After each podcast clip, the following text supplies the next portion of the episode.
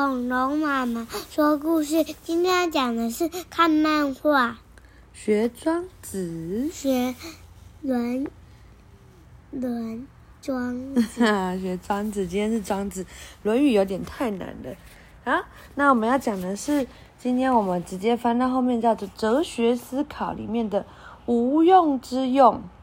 他说：“从不同的角度看事物，就会有新的发现哦。”有一个：“小米，你那个本子不要了吗？”他说：“对呀，这是旧的生字本，那可以给我吗？”“可以呀，不过你要这些垃圾干嘛？”“有些东西在你眼里是无用的垃圾，但是在别人眼里却有可能是宝贝呢。像有一些玩具你已经不喜欢了，可能是垃圾。”但在别人心里就是宝贝，只要能够发掘出它的用处，无用的东西也可以发光发热哦。哦，我写过的生字本也能发光发热吗？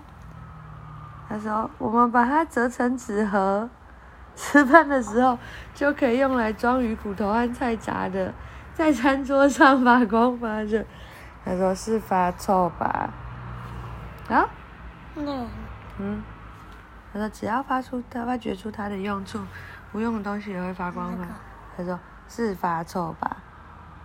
啊，他说：“原本的文章是‘山木自扣也，高火自坚也。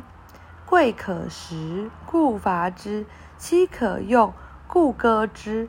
言皆知有用之用，而莫知无用之用也。”哦，他说树木被做成斧柄，那个斧头的柄，反倒用来砍伐他自己。哎，真的耶，对不对？你用斧头来砍砍树，对不对？油膏因为能够照明而被火燃烧煎熬，我就像蜡烛这样子，它可以发光，但它自己被烧到了。桂树的皮可以食用，所以也被砍伐。漆树枝亦可以使用。所以就找到人的刀割，世人都知道有用的用处，反而忽视了无用的用处哦。他的生活里的思考，一般人常用功利的眼光来看待事物。